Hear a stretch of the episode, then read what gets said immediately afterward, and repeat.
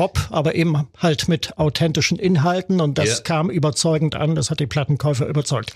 Obwohl die Aufnahmen fürchterlich gewesen sein muss. Es gibt da also so Situationsberichte, es wurde täglich geschrien, geweint und geheult und gekokst, nicht so knapp. Unter dem Pult des Produzenten Richard Dashett lag eine Plastiktüte mit Koks drin und jeder, der vorbeiging, durfte sich da mal eben so kurz bedienen.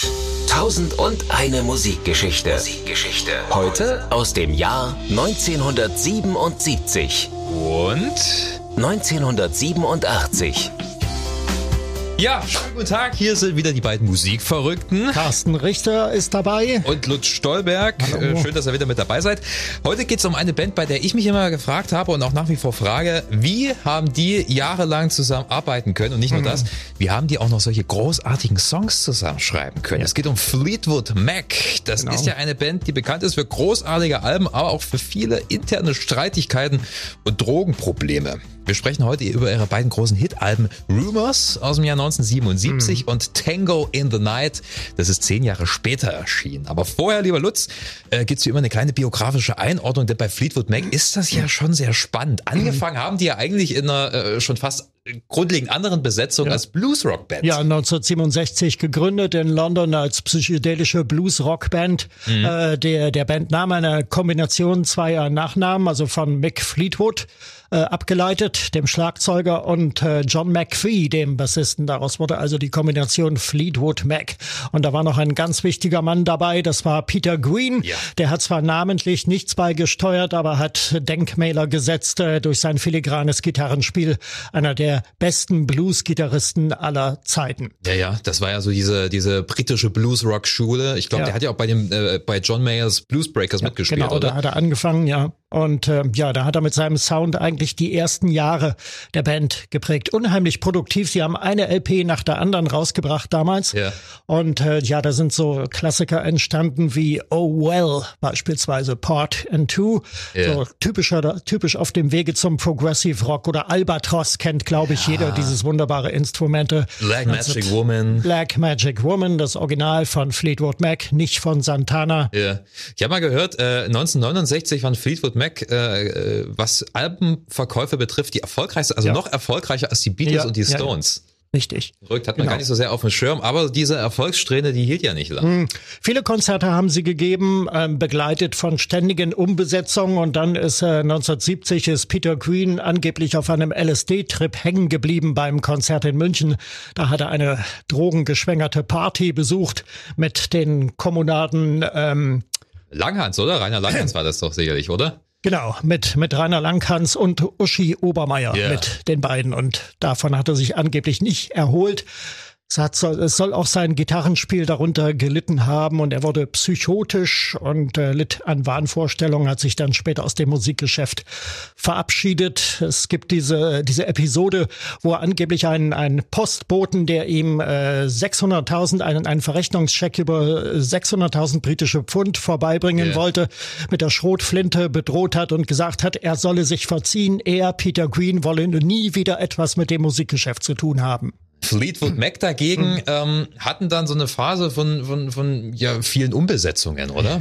Ja, genau. Ständig, ständiges Kommen und Gehen und dann ist man ausgewandert in die USA nach Kalifornien und dann sind ähm, Stevie Nicks und Lindsay Buckingham dazugestoßen. Das tingelnde Folk-Pärchen, das äh, in den USA schon eine gewisse Bekanntheit erreicht hatte, aber dann äh, bei Fleetwood Mac die neuen Akzente setzte, kurze, prägnante Songs, Pop, Soft Rock, das war die neue Richtung mit den beiden. Okay, also wir müssen mal festhalten, die Phase, über die wir jetzt zuerst sprechen, das heißt so Mitte der 70er, ähm, da gab's ja die zwei Ehepaare Ja, in, in, in der Band und äh, Mick Fleetwood am Schlagzeug. Also wir Ja. hatten, äh, ähm, wie du schon sagtest, Lindsey Buckingham und Stevie Nicks und dann Genau. noch, Dann John und Christine McVie. genau, beides Briten, äh, John McPhee schon ein bisschen länger dabei und hat dann Ja, seine Frau äh, als Keyboarderin mit in die Band geholt. Genau. Und dann dann hat's gekriselt und nicht zu knapp. Und das war während der Aufnahmen zu Rumors mhm. 1976. Erscheinungsdatum war 4. Februar 77.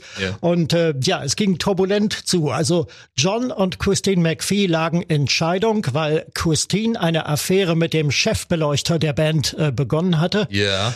Stevie Nicks und Lindsay Buckingham trennten sich und Stevie Nicks begann eine Affäre mit Mick Fleetwood, welcher wiederum von seiner Frau Jenny verlassen worden war, wohl wegen seines Drogenkonsums. Also das war ein äh, erheblicher Faktor yeah. dabei. Es gibt dieses Zitat von ihm, wo er sagt, ich sah in Zeitlupe, also im Drogenrausch, sah ich Jenny und meine zwei Kinder den Garten zum Tor hinuntergehen und ähm, ich dachte mir, da gehen also gerade meine Frau und meine zwei Kinder aus meinem Leben. Es ist verrückt. Äh, und wie ich eingangs schon erwähnt habe, ich, ich kann mir nach wie vor nicht vorstellen, wie äh, trotz dieser Umstände so eine geniale Platte wie Rumors entstanden ist. Ja, das war ja gerade der Witz. Also was, was macht man mit so einer Situation in einer Band? Ja. Entweder man dreht einen spannenden Film, ein Melodram, oder man produziert eine Popplatte. In diesem Fall also letzteres.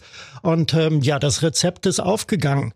Ähm, die Songs stimmen und wahrscheinlich gerade wegen dieser krisenhaften Erscheinung und die ja auch die ganzen Texte durchsetzen der einzelnen Songs und prägen, wirkt diese Platte so authentisch, yeah. obwohl es jetzt äh, musikalisch betrachtet eigentlich absoluter Mainstream ist. Äh, sicher, sicher, ja. Pop, aber eben halt mit authentischen Inhalten und das yeah. kam überzeugend an. Das hat die Plattenkäufer überzeugt. Ja, wahrscheinlich. Das ist Geheimrezept, ja. ja. Obwohl die Aufnahmen fürchterlich gewesen sein muss. Es gibt da also so Situationsberichte. Es wurde täglich geschrien, geweint und geheult und gekokst, nicht ja. so knapp. Unter dem Pult des Produzenten Richard Dashett lag eine Plastiktüte mit Koks drin und jeder, der vorbeiging, durfte sich da mal eben so kurz bedienen. Stevie Nicks hat ja mal gemeint, am besten wären Fleetwood Mac gewesen, wenn sie eigentlich total durch und drüber waren. Ja, ähm, ja wenn man sich diese Geschichten anhört, dann scheint es zu stimmen. Also gucken wir mal die, äh, uns ein paar Songs der Platte mhm. an. Also du sagtest gerade eben diese, diese, dieses authentische Gefühl, diese, dieses Trennungsmelodram. Äh, ich finde, das kommt am besten bei der äh, Lindsay Buckingham Nummer Go mhm. Your Own Way rüber. Dieses ja genau geht, geht einen eigenen Weg. Typischer Soft-Rock-Titel der LP, einer der Hits auch darauf und ja, sehr ähm, amerikanisch. Sehr amerikanisch ja und sehr verbiestert eigentlich die Nummer. Aber ich finde, und das ist genau das, was du eben gerade beschrieben hast, ähm, es, es kommt ein Gefühl rüber. Weil es ja. ist ja äh, nichts filigran an diesem Song, vor allem nicht das Schlagzeugspiel. Da hast du ja in der äh, Strophe gar nicht so einen normalen Poprock Grundrhythmus. Also du hast ja keinen sondern da wird sehr viel auf den Toms gespielt. Das äh, ähm, ist recht ungewöhnlich. Lindsay Buckingham hat da wohl die ganze Zeit versucht, Mick Fleetwood zu erklären, wie er sich das vorstellt, was er gerne äh, äh, am Schlagzeug hören würde. Mick Fleetwood hat äh, davon nichts begriffen, auch als Lindsay Buckingham dann auf äh, Boxen rumgetrommelt hat.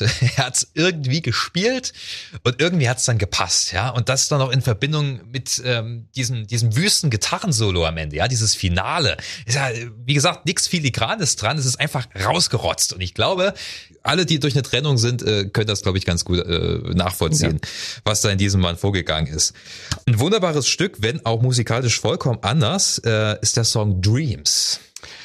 Ja, das ist eigentlich der Hit auf der Platte und das ist der Fleetwood Mac-Titel, der bis heute ultimativ funktioniert. Ich habe das in Diskotheken erlebt, wenn ich selber aufgelegt habe. Bei mhm. Dreams ist die Tanzfläche voll. Stevie Nicks mit ihrem wunderbaren rauen Timbre. Das ist dann quasi das Gegenstück, also ihre Gegendarstellung, äh, ja. ihr Seitenhieb gegen Lindsay Buckingham, ähm, äh, der dann vollkommen anders funktioniert. Also es ist eine Ballade. Also ursprünglich sie allein am Piano und sie hat wohl auch, obwohl sie sich total über Kreuz lagen, damals ähm, Lindsay Buckingham eine Demo-Version davon vorgespielt.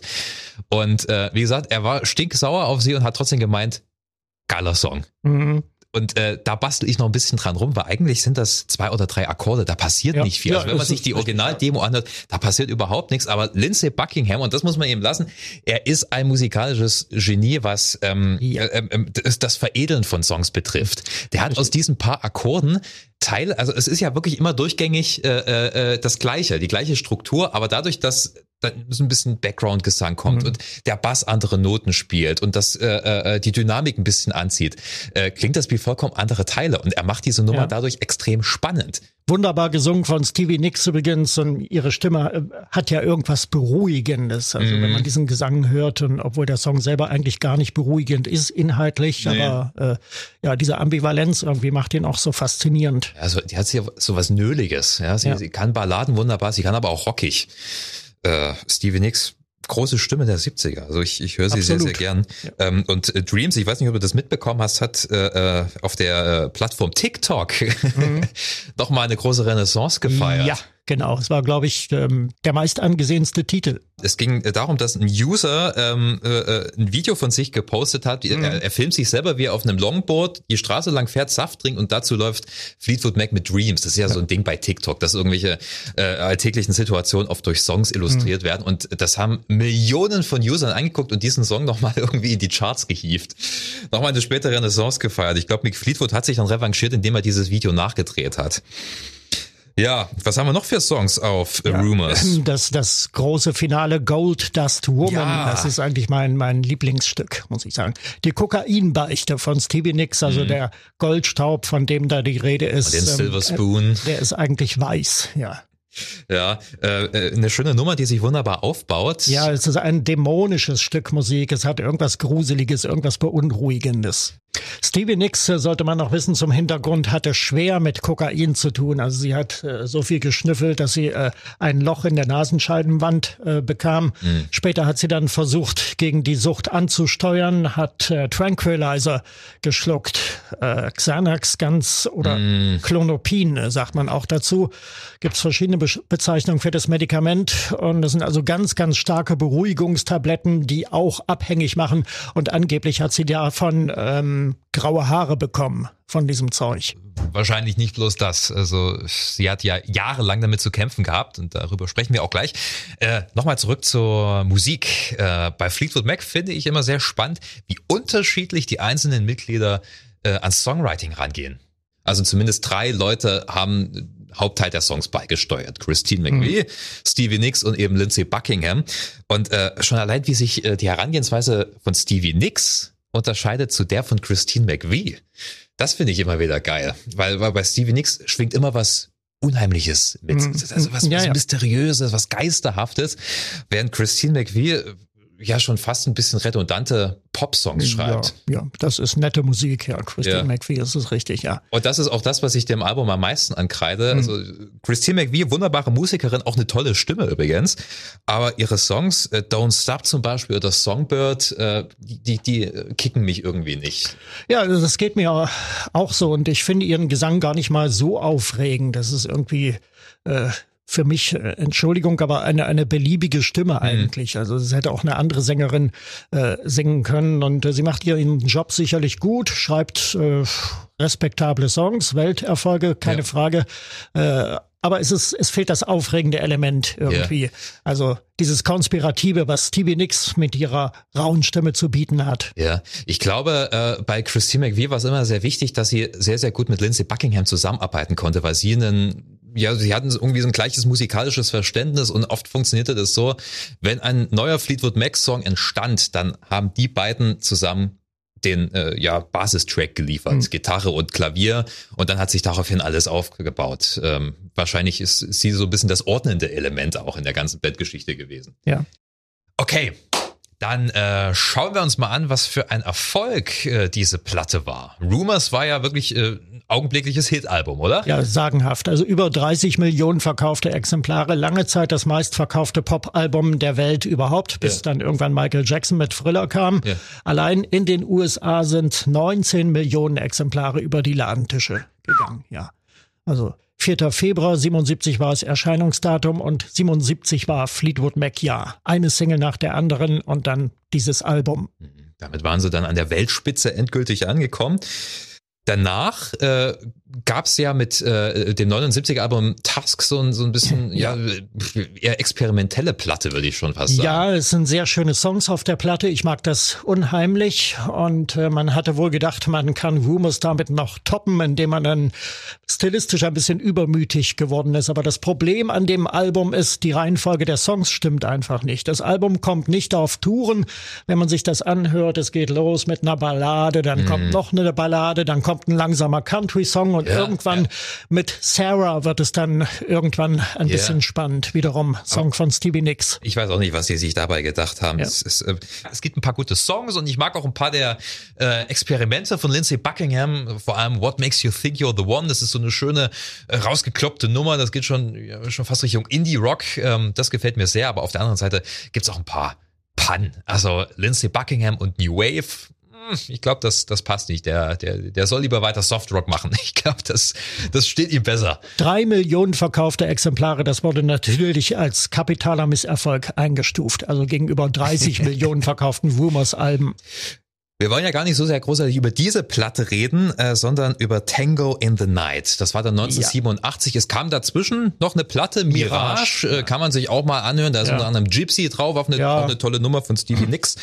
Aber 1987 dann, äh, das ja letzten Endes ein Comeback-Album war, Tango in the nach Night. fünf Jahren Pause, kann man sagen. Dazwischen gab's viel Solo-Kram von den Fleetwood Mac-Leuten und dann haben sie sich wieder zusammengetan haben also 87 wohl auch zum zehnten Jahrestag von Rumors, so war das gedacht, wollte man an diesen Erfolg anknüpfen und hat wieder ein Hit-Album aufgenommen nach bewährter Methode. Mhm. Der, der Produzent Richard Dashwood war auch hier wieder mit dabei und äh, Lindsay Buckingham ist ebenfalls als Produzent ausgewiesen. Ja.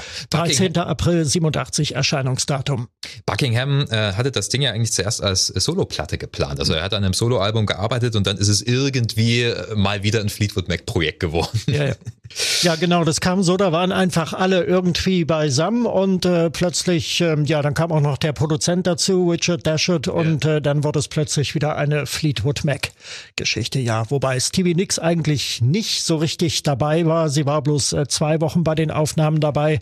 Ansonsten hatte sie zu tun mit ihrem Soloalbum äh, Rock a Little, das war das dritte, da hatte sie mit der Promotion zu tun und wohl auch noch mit den Spätfolgen ihrer Entgiftung, ihres Entzugs in der Betty Ford Klinik, diese 35.000 Dollar ähm, Entwöhnungstherapie, die, die sie da vom Kokain äh, absolviert hat. Ja, ich habe mal irgendwo gelesen, dass sie ja trotzdem noch getrunken hat und äh, viele Sessions müssen so abgelaufen sein, dass sie ins Studio kam, erstmal ein paar Drinks äh, eingefordert mhm. hat und äh, es ging dann an die Aufnahmen und ähm, vieles mussten Lindsay Buckingham und die, die anderen dann leider löschen. Also deswegen hört man äh, ja. Stevie Nicks eigentlich bloß in ihren eigenen Songs und genau. nie irgendwie Backgrounds. Und äh, wenn man sich die Credits anschaut, dann war sie eigentlich auch nur an zwei Songs beteiligt. Ja, aber letzten Endes trotzdem tolle Songs. Also Welcome to the Room, Sarah. Da verarbeitet ja. sie ja diesen Aufenthalt in der Betty Ford Klinik. Ähm, ja, genau. Sie hatte sich also unter dem Pseudonym Sarah Anderson in der Klinik eingecheckt, also nicht unter ihrem bürgerlichen Namen. Und darauf bezieht sich ähm, also dieses Lied, ja, dass sie Kokain-Entwöhnungsgeschichte beschreibt. Ja, uh, When I See You Again ist auch noch von das. Das ist äh, eigentlich einer meiner Lieblingstitel. Yeah, das ist yeah. eine wunderschöne Ballade, so wie man sie eigentlich kennt von Stevie Nicks. Wunderbar gesungen auch. Ja, das ist so ein kleines bisschen das Pendant zu dem äh, äh, McVie-Song Mystified. Das geht in die gleiche Richtung, ja. aber ich, ich, ich finde, ja, wenn Stevie Nicks singt, es hat einfach noch ein ganz, ganz anderes Flair. Ja, diese äh, Samtstimme, diese raue Samtstimme, die so etwas Beruhigendes und, und auch eine gewisse Weisheit irgendwie versprüht. Sie singt ja nie dummes Zeug, es steht immer irgendwas dahinter, immer irgendeine ja. persönliche Geschichte. Da ist was dran. Seven Wonders singt sie ja auch. Geschrieben wurde es allerdings von einer äh, Freundin von ihr, ja. Äh, Sandy Stewart heißt die gute Frau. Genau, eine der Single-Auskopplungen. Mhm, und auch eine sehr erfolgreiche Auskopplung. Ich mag den Song sehr und äh, als kleinen Fun-Fact, äh, Stevie Nicks hatte sich dazu nie einen Songtext notiert. Die hatte auch keine Notizen bekommen, die hatte wahrscheinlich bloß ein Demo auf Band. Und ähm, dadurch bedingt hatte sie dann halt zwangsläufig den Text umgeändert, weil sie sich nicht genau erinnern konnte während der Aufnahmen. Und äh, einige Sachen ergeben nicht wirklich Sinn, wurden trotzdem drin gelassen. Also zum Beispiel die Textzeile All the way down to Emmeline. Ähm, macht nicht wirklich Sinn, aber sie äh, mochte den Namen Emmeline so sehr, da hat sie es einfach drin gelassen. Wie war der ursprüngliche Text? Ähm, ich glaube, das weiß man gar nicht. Sie hat es jedenfalls nie verraten und wahrscheinlich kann sie sich auch nicht mehr daran erinnern. Ähm, gucken wir uns mal die großen Buckingham-Songs an. Mhm. Gleich der Opener, Big Love. Ja, ein Knaller war die erste Single-Auskopplung und äh, mit diesem Song hörte ich dann auch zum ersten Mal von der Platte. Den hat Radio FFN äh, damals gespielt und dazu die Info, neue Platte von Fleetwood Mac ist sehr intelligent gemacht. Ähm, auch dieses äh, simulierte, gesampelte Lustgestöhn, wo ich immer dachte, das sind Buckingham und Stevie Nicks, aber dem ist ja wohl nicht so. Das mhm. hat ja wohl äh, Lindsay Buckingham alleine gemacht. Dann bisschen rumgedoktert mit ja. verschiedenen Soundeffekten. Obwohl es an manchen Stellen wirklich wie eine weibliche Stimme klingt, aber er kann ja auch sehr hoch singen. Ja. Und das als rhythmisches Grundmuster zu verwenden für diesen Song, das fand ich äh, genial. Wobei es gibt auch eine atemberaubende Unplugged-Version von Big Love von Buckingham Solo ja. äh, gespielt und gesungen. Da kommt sein berühmtes Fingerpicking zum Einsatz mhm. und ähm, er brilliert als toller Sänger. Also diese Akustikversion, äh, die ja. hätte man auch nehmen können, äh, die kann ich sehr empfehlen. Ja, Buckingham ist ja wirklich ein interessanter Gitarrist, weil ja. er äh, sehr oft ohne Plektrum spielt. Mhm. Das machen nur sehr wenige Gitarristen. Mark Knopfler äh, von den Dire Straits zum Beispiel noch, aber ansonsten fällt mir so spontan spontan gar kein anderer ein ähm, und hat sich da so eine, so eine Picking-Technik, also nicht ja. bloß Zeigefinger, sondern auch die restlichen Finger und dadurch äh, kann man sehr, sehr schnelle Akkordbrechungen spielen und mhm. so. Ähm, und da macht er echt spannende Sachen, diese, diese Patterns, die er da kreiert. Das hört man auf Big Love ganz, ganz toll. Ja, das ist auch auf Rumors schon der Fall. Bei Never Going Back Again, da ja. äh, spielt er genauso. Ja. Rhythmisch ähm, experimentiert er ja so ein kleines bisschen auch mit, ich würde schon sagen, Ethno-Beats. Also Caroline ist ja. ein tolles Beispiel dafür. Ja, genau, das ist äh, dann auch so ein typischer Song, der auf die 80er hinweist, der äh, also aus dem Album auch eine 80er Platte macht, wo dann so ein bisschen ja der Stil der damaligen Zeit, also Ethnopop und so ein paar äh, technische ähm, ja, Tricks dann auch zum Einsatz kommen. Ja, äh, Tango in the Night, auch wiederum ein mhm. Buckingham-Titel, das ist äh, mein persönlicher Favorit auf der Platte. Ja. Ist ein starker Song, vor allem äh, weil so viel Unerwartetes passiert. Genau, das zeichnet den Song eigentlich gegenüber den Hits auf der Platte aus. Ähm, es, wir haben mehrmals Tempo und Melodiewechsel und das yeah. macht den Song so richtig spannend. Eigentlich gar kein typischer Fleetwood Mac Song, wenn wir, oder kein Fleetwood Mac Hit einigen wir uns auf die Lesart. Okay. Was waren denn die Hits? Also wir hatten schon über Seven Wonders geredet, ähm, dann gab's noch äh, Everywhere. Ja, genau, von Christine McVie, yeah. diese, mit diesem wunderbaren äh, Keyboard-Intro, das so eine beruhigende ja, Wirkung ja, hat. Ja, ja. Man hätte das eigentlich so lassen können, das ganze Lied hätte daraus bestehen können. Aber gut, es wurde eine Hitsingle draus. Sechs Singles insgesamt wurden ja ausgekoppelt, was also für dieses Album, für das Hitpotenzial auch spricht. Ja, Big Love, Seven Wonders, Little Lies, noch heute einer der meistgespielten Fleetwood Mac-Titel mhm. im Radio. Dann Everywhere sagtest du schon, Family Man und Isn't It Midnight wurde ja. auch ausgekoppelt. Bei den beiden letztgenannten Titeln habe ich immer ein bisschen Bauchschmerzen. Die sind mir zu ja. 80er-mäßig. Ja, ich finde, ja, das passt einfach nicht zu Fleetwood Mac. Genau, das würde ich unterstreichen. Wenn du dich jetzt entscheiden müsstest, mal ganz ketzerisch gefragt, Rumors oder Tango in the Night? Wofür entscheidest du dich? Also ich bleibe bei Rumors, weil da einfach diese fette Legende dranhängt, dieses Album mit seiner ganzen atemberaubenden ja. Geschichte. Also, so eine, Und, so eine gewisse äh, Sogkraft, oder? Man kommt ja, einfach nicht dran vorbei, wenn man Das ist richtig, genau. Tango in the Night, ich würde es so mal so vorsichtig als 80er Zwilling von Rumors äh, bezeichnen, weil es eben auch so viele Hits hat auf der Platte und yeah. äh, ja, weil es viele Anknüpfungspunkte auch thematisch gibt. Nicht yeah. zuletzt diese Kokain-Geschichte mit Stevie Nicks, yeah. Gold Dust Woman, äh, wo sie damit noch äh, kokettiert auf Rumors und dann eben Welcome to the Room Sarah, wo sie damit abrechnet. Was schon echt traurig ist, oder? Zehn Jahre später und sie hat im Prinzip immer noch die gleichen Probleme. Ja. Ich finde auch ähm, soundmäßig orientiert sich sehr vieles an Rumors. Ja, ja, ja. Also absolut. Also wahrscheinlich hat der Dashet, der Produzent, noch äh, sehr viel Arbeit äh, mit reingesteckt, dass es eben nicht so sehr nach 80er klingt, auch wenn das an einigen Stellen durchscheint. Ja, ich glaube, Fleetwood Mac wollten auch zeigen, wir sind jetzt nicht die knallharte 80er-Band geworden, sondern wir stehen in unserer Tradition und die lautet zuallererst Rumors ja. und daran knüpfen wir an. Wie hat sich denn Tango in the Night eigentlich verkauft? Äh, sehr gut. Es ist die zweit, zweitbestverkaufte Platte von Fleetwood Mac überhaupt. Ja. Also Rumors sagt man ja bis heute 30 Millionen Exemplare. Ja. Im Zweifelsfall auch mehr. Und bei Tango in the Night ist man, glaube ich, also auf jeden Fall weit über 10 Millionen Exemplare.